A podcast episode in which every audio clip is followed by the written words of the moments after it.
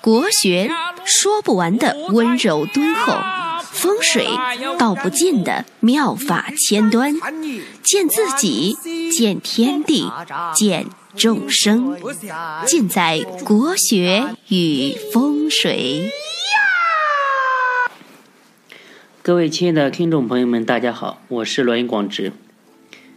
本期呢，给大家讲一下风水中的两个基本的概念。大家知道，风水和八字呢，它都是一种模型，和我们在初中的时候学的那种数学模型是一模一样的。通过建立的这个模型呢，可以推演人的吉凶祸福。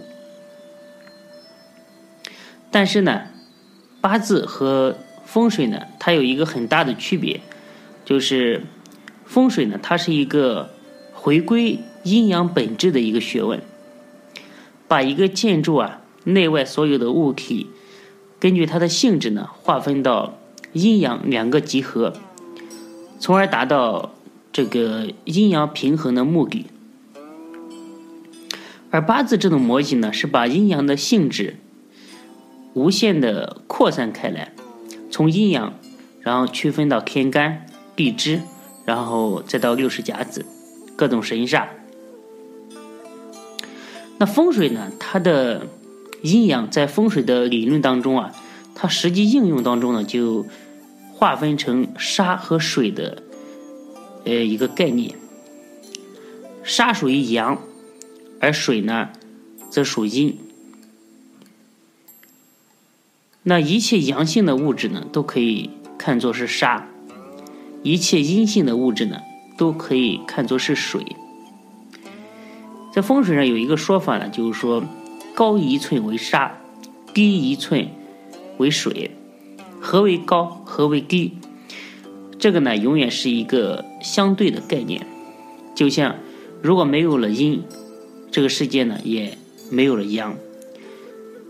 所以呢，大家要能深刻体会和理解这一种对立统一的这样一种概念。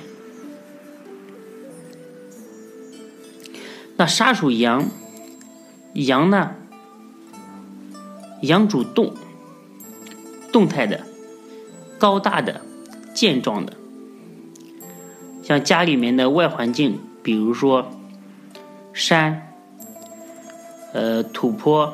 高楼、变压器，像家庭里面的沙，有厨房，厨房呢，它是家里面最大的沙，对家里的这个风水啊，起着很关键的作用。像电器，比如说电视机、电磁炉、微波炉、收音机、电脑这些电器啊。都属于沙，但是呢，呃，家庭家居里面的话，有一个洗衣机和冰箱呢，它是比较特别的。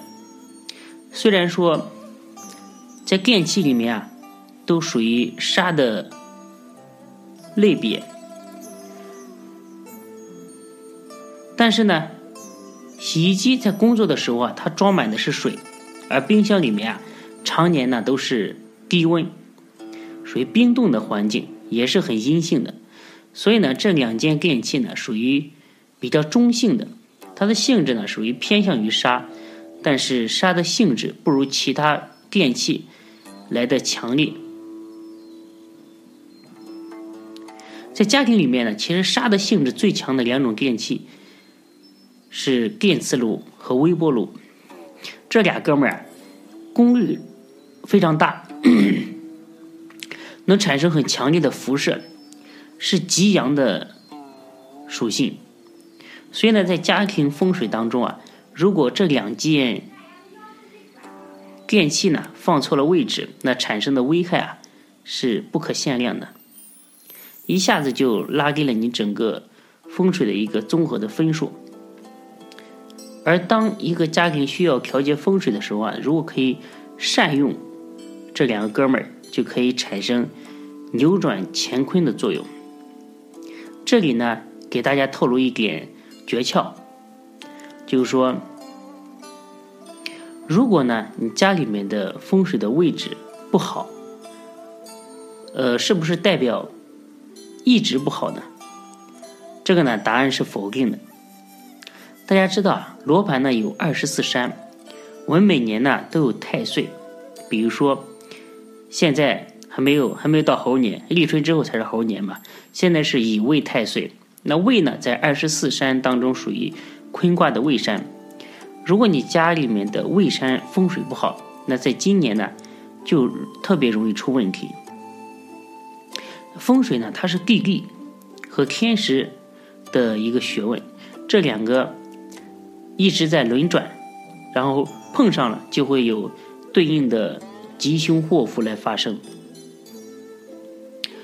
在去年甲午年的时候啊，有个朋友来找我吃饭，在闲聊的过程当中啊，他说他妈妈的眼睛不好，我说肯定是房子离方，就是南方呢有恶煞。后来呢，他回老家去看，就是说邻居盖的新房子啊，有一个屋檐正好有一个角。对着他家，正好是离卦的方向。离主火，它有丙午庚三个山相，而庚火呢又代表眼睛，所以说这就容易导致老人家眼睛出问题。那沙为阳，水为阴，哪些东西是属是属水的呢？从外部环境上来说，比如说大海、大江、河流、池塘。低洼的坑，这些自然水的作用是比较大的。在风水当中啊，有真山真水的说法。自然的就是真，而人工的呢就是假。真山真水，假山假水就是这个概念。所以呢，大家在看一些书的时候啊，看到所谓的假山假水、真山真水，就不要迷糊。在家居风水当中的内环境上来说，家里面属水的有。